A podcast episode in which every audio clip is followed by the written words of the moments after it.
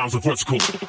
Horizontal, pay me all I control. I'll be all up in your shit, be all up in your shit. Got keep fit is my fucking dick, dick, dick, dick. And I've been fucking for 20 years, so I know what I'm talking about. Feel my cum in your ear. I'm, yeah, I'm outside and where it's hold on, hold on, hold on, hold on, hold on. Where poverty is a fix. A luxury pound on a cow boot. Pennies out low, so panties on the floor. Keep warm, won't bring uglies for central heating. Job plus I our only schedule meeting all a meeting.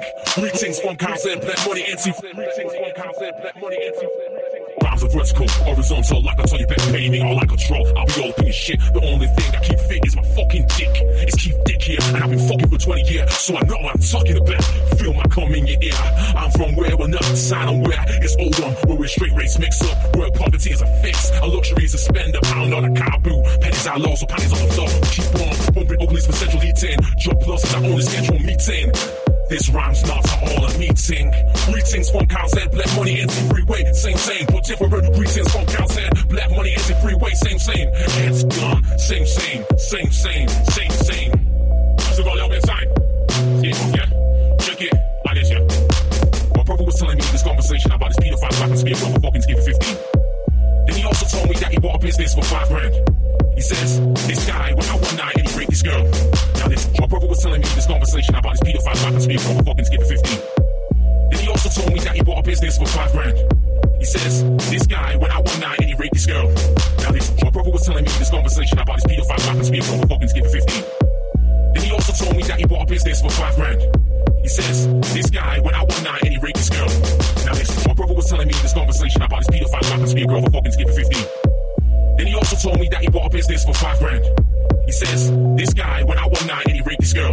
Now this drug dealer I put some money into the business. And uh, he didn't want the feds to come around to find out that he was dealing. So they, so they bought the business for five grand. Simple as that. They got themselves a business fully functioning and all that shit.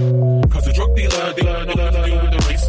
Racist, no, no, rapist, no, no, rapist, rapist, rapist. So I said what I had to say. I hear the keyboard and it's going like this. Da-ding, and I'm lighting up all my neutrons.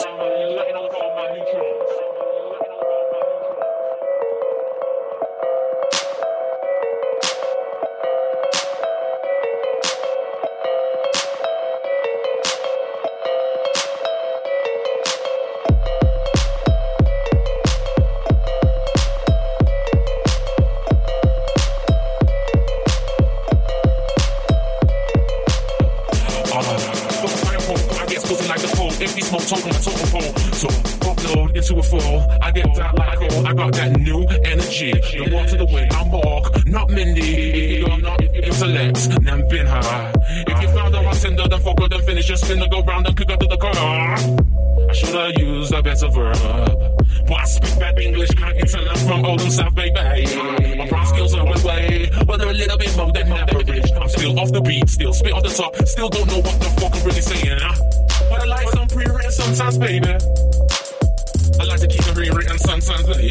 Yeah, I got sticky armpits, I need to get something else. Yeah, Let me tell you about my day went well. First of all, I had to get up and deal with my kids. One was a little bit piffy with me. I had to take him to the washroom and make sure that he washed his nuts and brushed his teeth before I sent him off to school. I had to change about three, four nappies on my other little kid. My other little kid.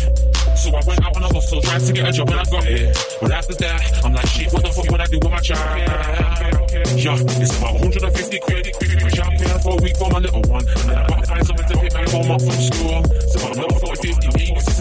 210 quid. My wage is about 300 quid. I leave with 90 quid to pay for the rest of that shit. Is it fucking worth it?